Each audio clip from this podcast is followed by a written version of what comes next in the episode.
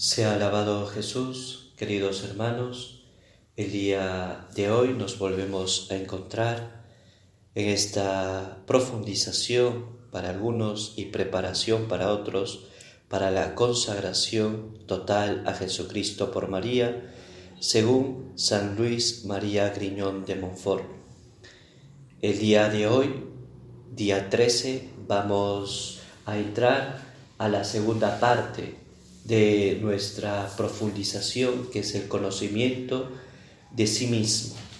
Y vamos a hablar de cinco puntos importantes para conocernos a nosotros mismos. Pero antes vamos a iniciar con una oración.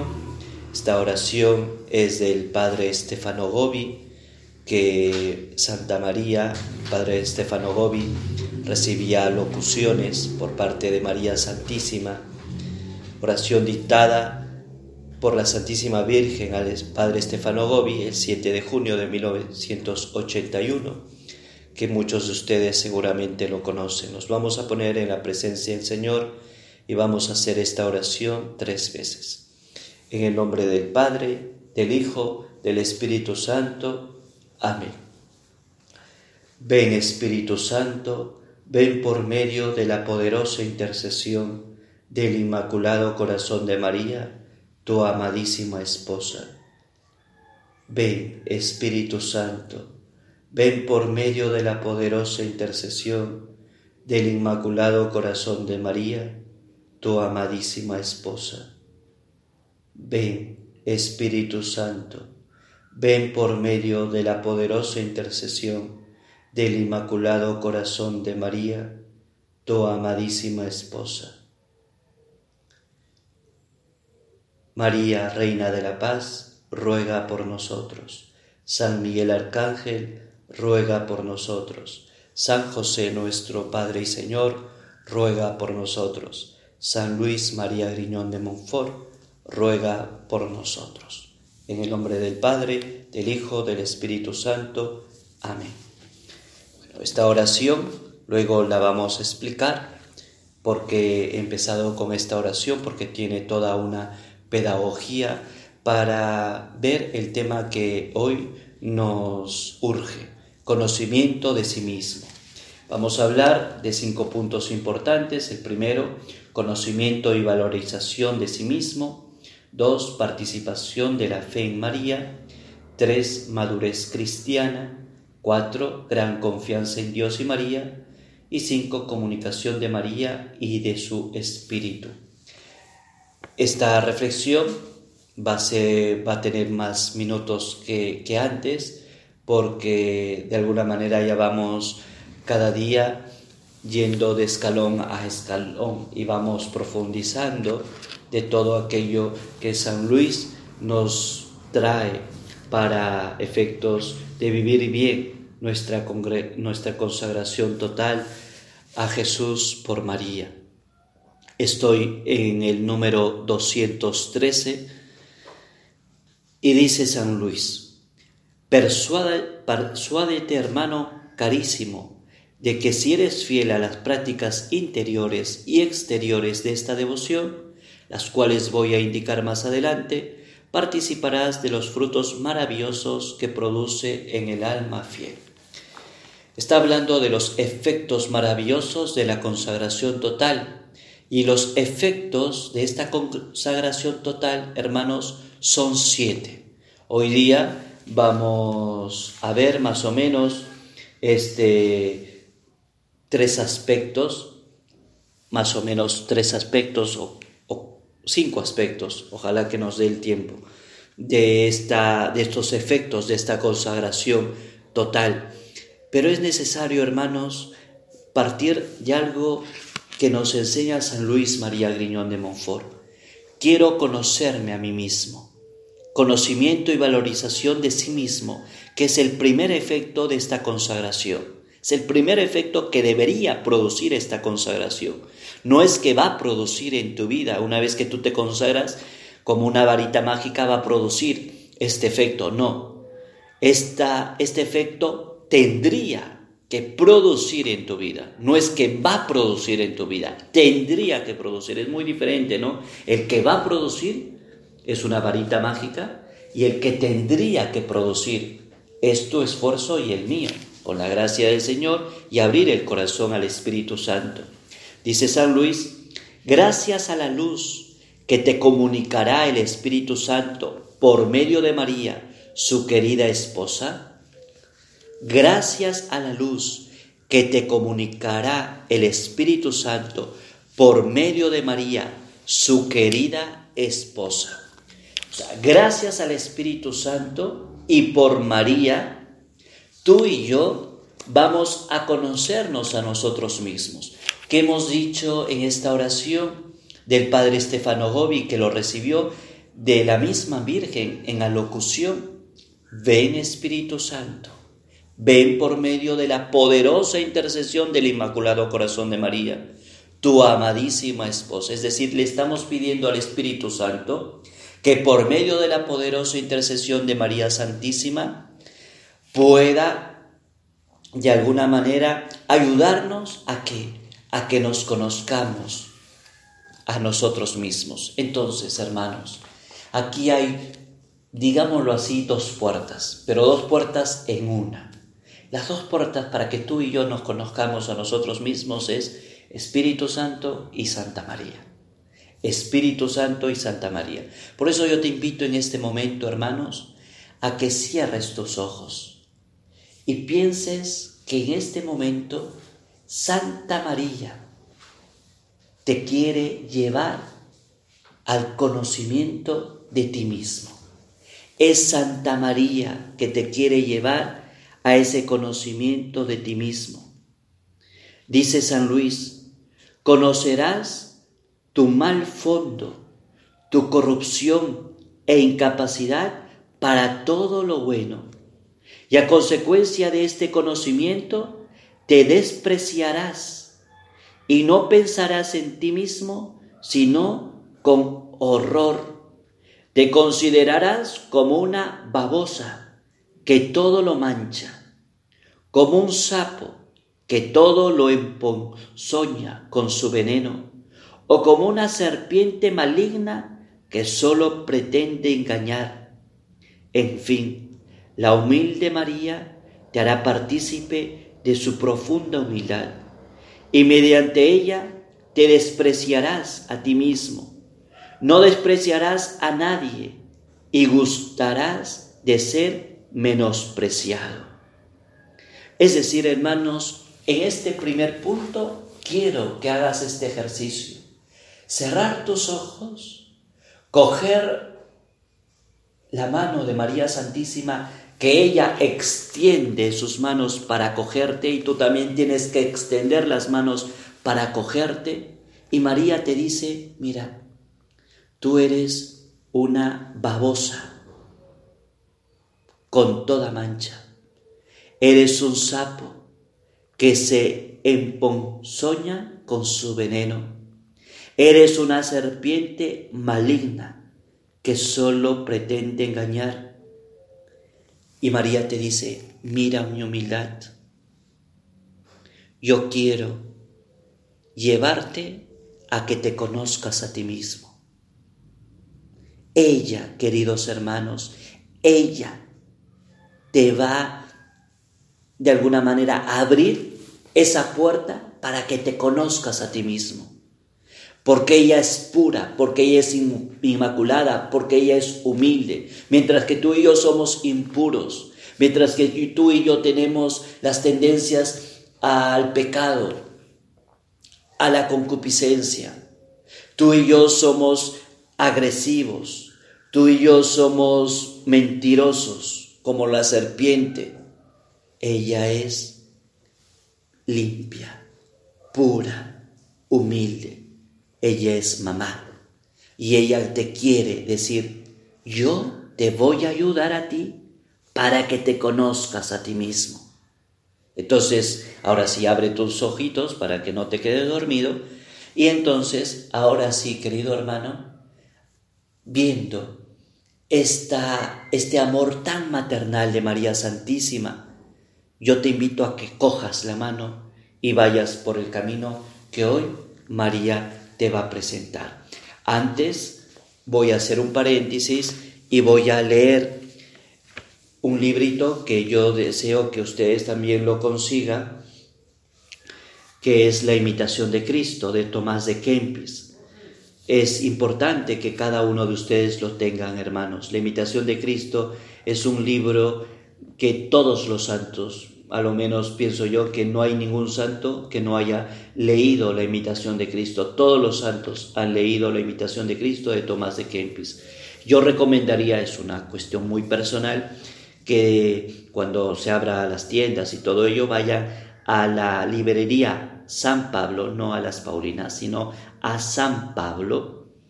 Y hay una edición, en San Pablo hay una edición de los claretianos, editorial claretiana.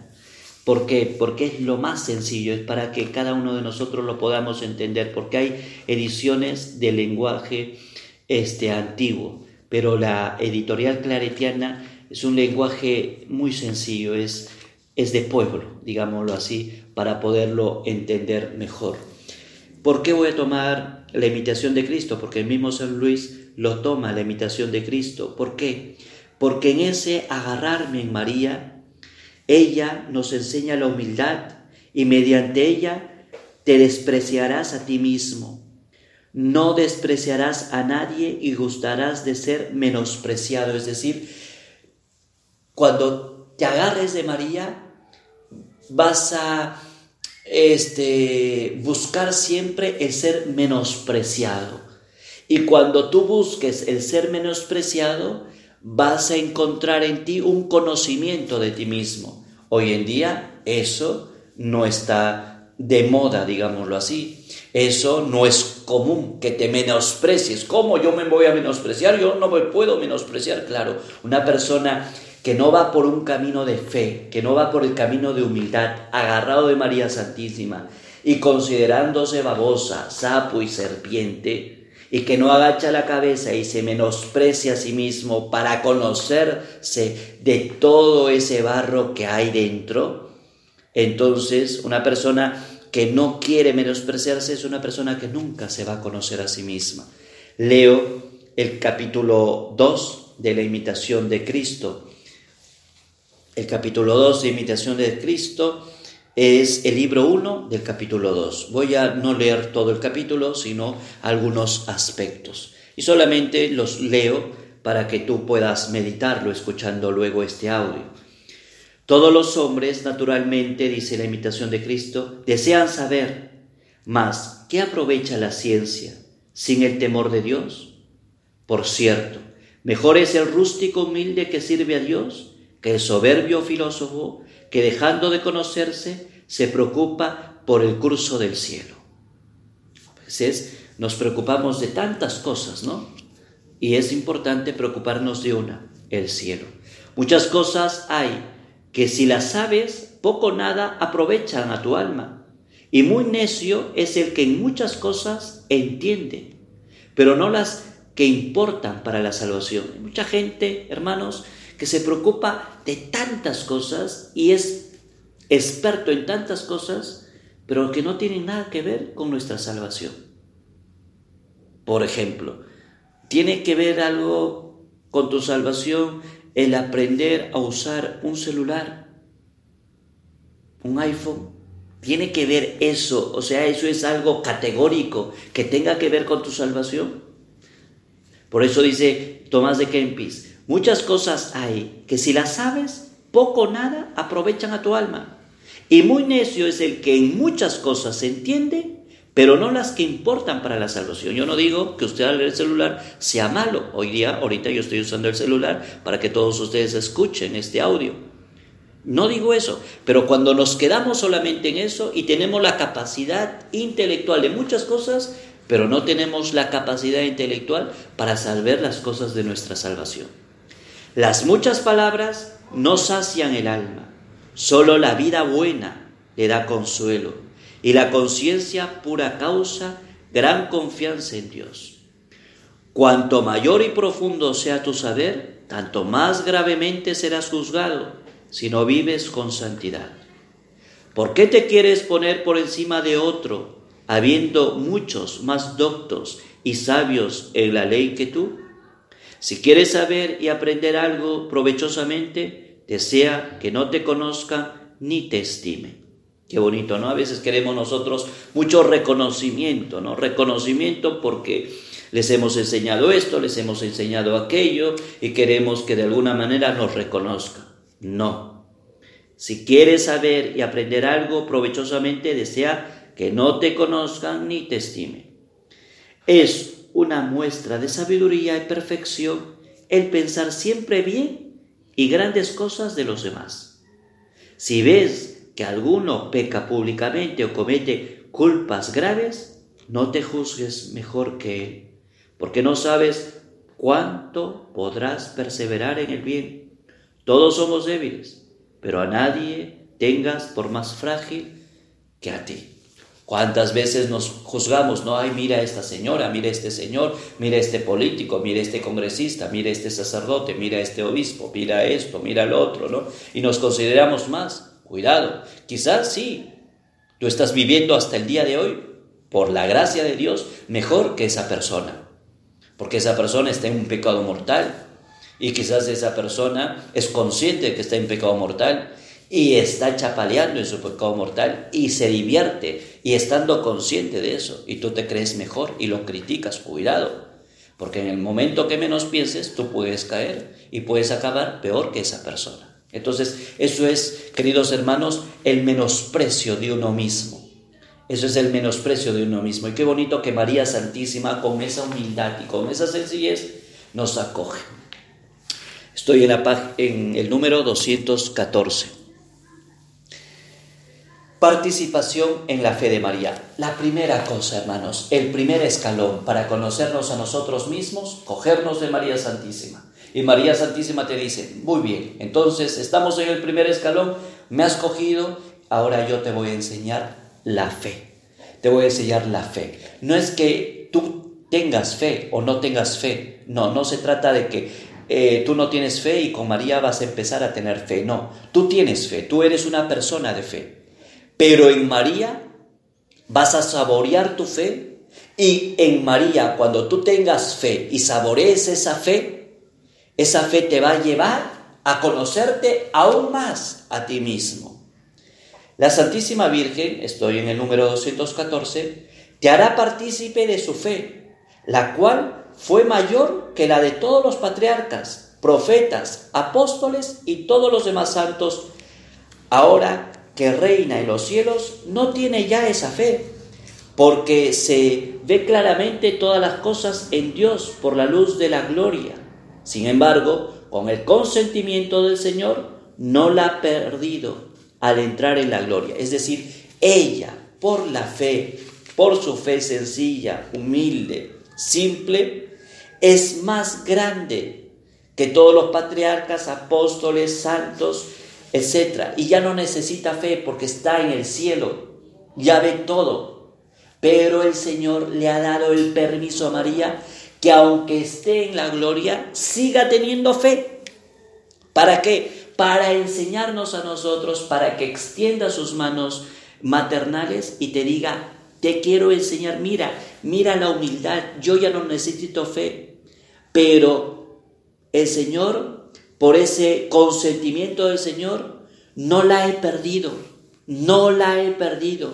Entonces tienes que agarrarte de mí, te dice la Virgen, ¿Para qué? Para que juntos podamos experimentar las maravillas que la fe produce. Y una vez que tú experimentes las maravillas que ésta produce, te, te vas conociendo a ti mismo. Cuanto más te granjeas la, la benevolencia de, estas, de esta augusta princesa y virgen fiel, tanto más reciamente se cimentará toda tu vida en la fe verdadera. Es decir, cuando más te cimientes en María, cuando más te unas en María, vas a comprender su fe. Y cuando tú eh, empieces a ahondar en esa fe, te conocerás a ti mismo. Te conocerás a ti mismo. Y dice, una fe pura te enseña María. Te enseña varias mm, clases, digámoslo así, varios tipos de fe. Te enseña más o menos unas seis. Primero, una fe pura. ¿Y qué significa esa fe pura? No te preocupes por lo sensible y extraordinario. Ahí ya nos estamos de alguna manera conociendo a nosotros mismos. Te preocupas por lo sensible, por lo transitorio, por lo temporal, por lo externo, por lo extraordinario. Tienes que tener una fe pura. Dos, una fe viva. ¿Qué significa una fe viva? Caridad. ¿Tienes caridad o tienes mal genio? Eres una persona irascible. No tienes amor a los demás. Los criticas, los juzgas. Hablas mal, hablas a sus espaldas. Una fe viva, ya te vas conociendo. Una fe viva e inconmovible. ¿Qué significa? O sea, no solamente una fe viva, que es la caridad, sino inconmovible, como una roca. Y eso te va a ayudar a qué? A que permanezcas siempre firme, constante, en medio de las tempestades y tormentos. ¿Cuántas veces cuando viene una enfermedad, un problema, un momento oscuro, tambaleamos? Tambaleamos, ya no somos constantes, ya no oramos. Y miren, el burro hablando de orejas, porque yo ayer tuve una situación, tranquilos, no es nada para ponerse preocupados, pero yo ayer tuve una situación un poco eh, difícil, pero que me tensioné demasiado. Y estuve frente, a la, frente al Santísimo y dejé, abandoné la, la adoración, o sea, no abandoné la adoración, seguí en la adoración, pero mi mente, mi corazón estaba en este problema que gracias a Dios se soluciona. Entonces, miren, todavía no tenemos esa fe inconmovible, que a pesar de, los, de las tempestades y tormentos, es una fe roca. ¿Quién te va a enseñar esa fe de manera este, inconmovible, como una roca? Santa María. Y ahí uno se va conociendo a sí mismo, que es soy una persona que cuando hay problemas difíciles y momentos muy apremiantes, tiemblo, me pongo, dejo la oración, estoy de alguna manera convulsionando en la tempestad y en las tormentas. Cuatro, una fe penetrante y eficaz. Esa fe penetrante y eficaz te permitirá entrar en todos los misterios de Jesucristo, en las postremerías del hombre y al corazón mismo de Dios. Qué bonito, ¿no? Esa fe penetrante y eficaz, esa fe que tiene María, penetrante, esa fe que de alguna manera yo penetre el corazón de Jesucristo. ¿Tengo esa fe? Todavía. Entonces ya me voy conociendo a mí mismo. Una fe intrépida, también, que te lleva a emprender y que te lleva a emprender y llevar a cabo sin tutubear grandes empresas por Dios.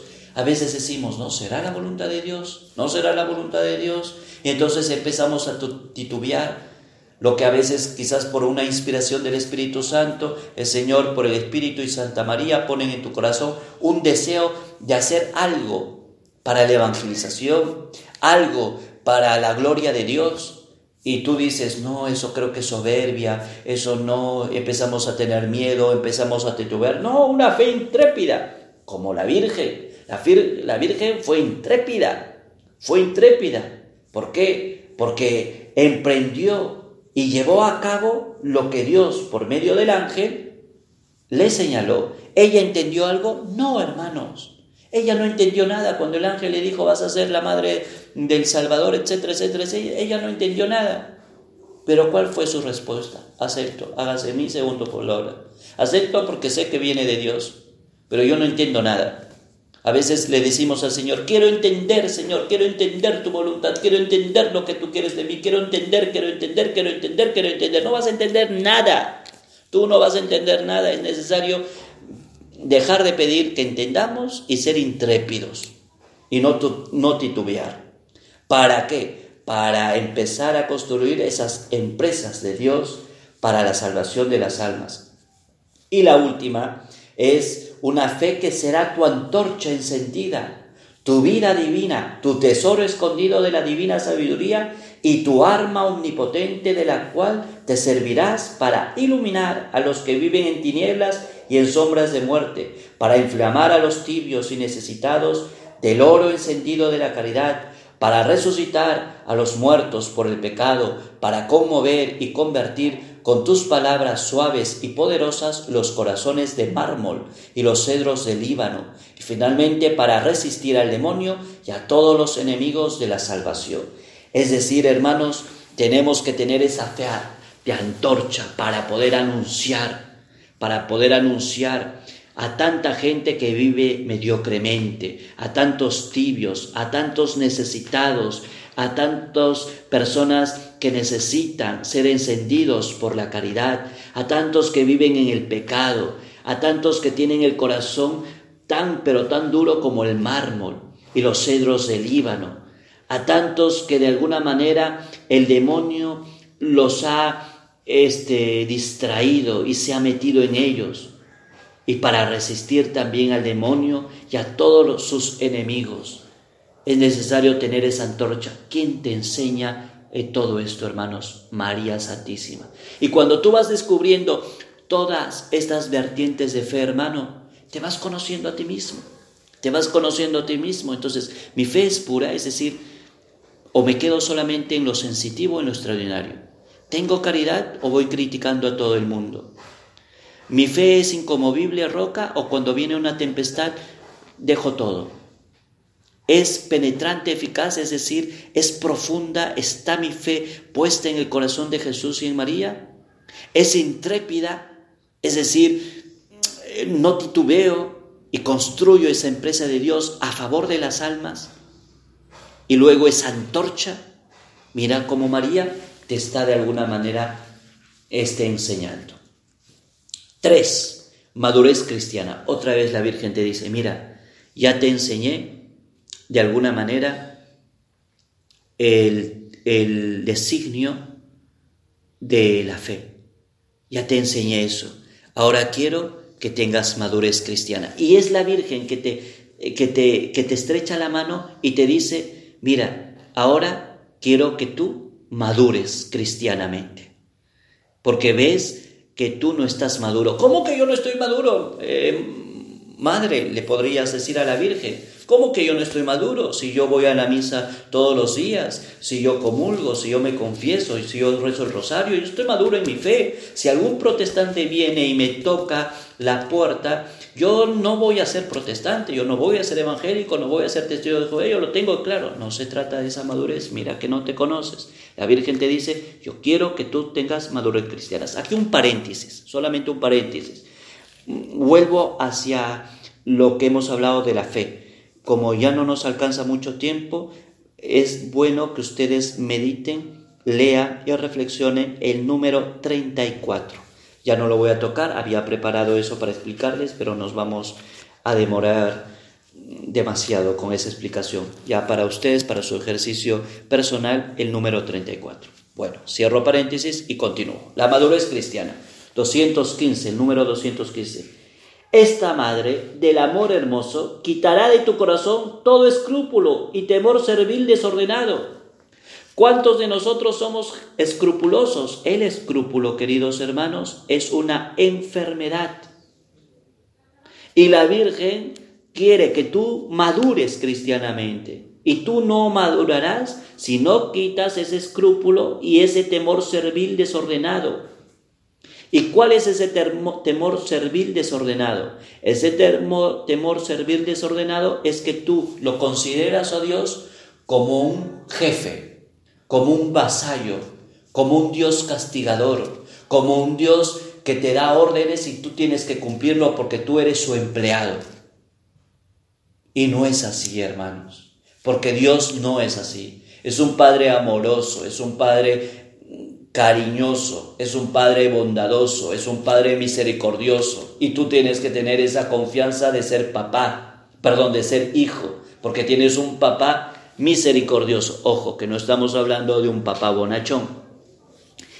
Ella, la Virgen, que es madre del amor hermoso, te va a enseñar a que tú no seas una persona que entre comillas ame, pero no ama, sino tú sigues a Jesús porque quieres cumplirle a Jesús, pero no hay amor. Cumplo los mandamientos, cumplo mis oraciones, cumplo el rosario, cumplo la liturgia, cumplo la misa, cumplo mi confesión, cumplo comportarme bien, cumplo con ser fiel a mi esposa, cumplo, cumplo, cumplo, cumplo, cumplo. Tú le estás cumpliendo a Dios, pero no le estás amando. María, con esa bonita advocación, que en Cañete hay un bonito santuario, del amor hermoso, ¿no? Con ese título, ¿no? Madre del amor hermoso, Qué bonito que cada uno de nosotros, queridos hermanos, podamos coger a María y desterrar todo escrúpulo y temor servil desordenado y lo abrirá y ensanchará para correr por los mandamientos de su Hijo con la santa libertad de los hijos. Es decir, yo tengo que ser hijo. Yo no tengo que ser de alguna manera este empleado. Yo no soy un empleado, yo soy hijo. Y como hijo corro por los mandamientos, me divierto, me deleito, viviendo y guardando los mandamientos. ¿Por qué? Porque Dios te quiere libre. Dios te quiere libre. Él quiere que tú tengas esa santa libertad de los hijos de Dios. Él quiere que tú enciendas en el alma el amor puro, cuya tesorera es ella. De modo que en tu comportamiento con Dios ya no te gobernarás como hasta ahora, por temor, sino por amor puro. ¿Cuánto temor le tenemos a Dios? ¿Cuánto temor? ¿Cuánto temor? Ay, no, tengo que hacer esto porque si no me voy al infierno. Tengo que hacer esto porque si no me va a castigar. Ay, tengo que hacer esto porque no quiero ir al purgatorio. Ay, ay, ay, ay. Entonces cumplo, cumplo, cumplo, cumplo. Y mis confesiones solamente se quedan en eso, ¿no? Padre, eh, no hice bien mis oraciones, me faltó mis oraciones, mi rosario no hice, y esto, lo otro. Y quizás un día Vas a cumplir todas tus oraciones, vas a cumplir todos tus rosarios, vas a cumplir todo ello, pero no tienes amor a Dios si no le tienes un temor a Dios. Y eso no es madurez. Yo no digo que eso esté mal. En la escatología uno dice, ¿no? Lo ideal es que tú lo hagas por amor. Pero si aún no lo haces por amor, siquiera el temor te puede salvar. Ojo, San Luis no está diciendo que el temor sea malo, pero no eres un cristiano maduro. No eres un cristiano maduro y a lo que la Virgen quiere que tú y yo seamos en este conocimiento de nosotros mismos es que maduremos. En tu comportamiento con Dios ya no te gobernarás como hasta ahora por temor, sino por amor puro. Lo mirarás como a tu Padre bondadoso. Te afanarás por agradarle incesantemente y dialogarás con Él confidencialmente como un hijo con su cariñoso Padre. Es decir, yo ahora cuando se abran las iglesias, ¿no? Voy a ir a la misa porque me deleito ir a misa. Voy a rezar mi rosario porque me deleito rezar el rosario. Voy a hacer esto porque me deleito, lo gozo, lo vivo. Me da alegría, lo disfruto. No, ay, hoy día tengo que ir a misa, no, ay, qué cansancio. Ay, rosario toca, no, ah, rosario. Ay, hoy día es miércoles, no, ayuno, la Virgen nos pide ayuno, ay, yo que tengo hambre. No, yo cuando hago ayuno me deleito haciendo el ayuno. Yo cuando hago una penitencia me deleito, mis oraciones me deleito, el rosario me deleito, es decir, porque amo las cosas, ¿no? Y si por desgracia, dice San Luis, llegaras a ofenderlo, porque a veces podemos caer, te humillarás al punto delante de Él. Le, pedirás perdón humildemente, tenderás hacia Él la mano con sencillez, te levantarás de nuevo amorosamente, sin turbación ni iniquidad, y seguirás caminando hacia Él sin descorazonarte, sin descorazonarte. Porque cuántas veces no nosotros estamos ya en ese amor, disfrutamos, lo gozamos, lo paladeamos, todo lo que hacemos y por A o B, plum, caes. Por A o B, caes. Entonces, si tú caes, entonces no te desanimes. Con humildad y sencillez, póstrate delante del Señor, pídele perdón, anda a la confesión y luego empieza una nueva vida. Eso es un gesto de humildad, eso es un gesto de sencillez, eso es un gesto de amor a Dios. De lo contrario, no hay ningún amor a Dios. Cuatro, gran confianza en Dios y en María. Tenemos que tener gran confianza en Dios y en María, hermanos. Número 216. ¿Por qué? Uno, ya no te acercarás por ti mismo a Jesucristo, sino siempre por medio de María. Por eso hemos pedido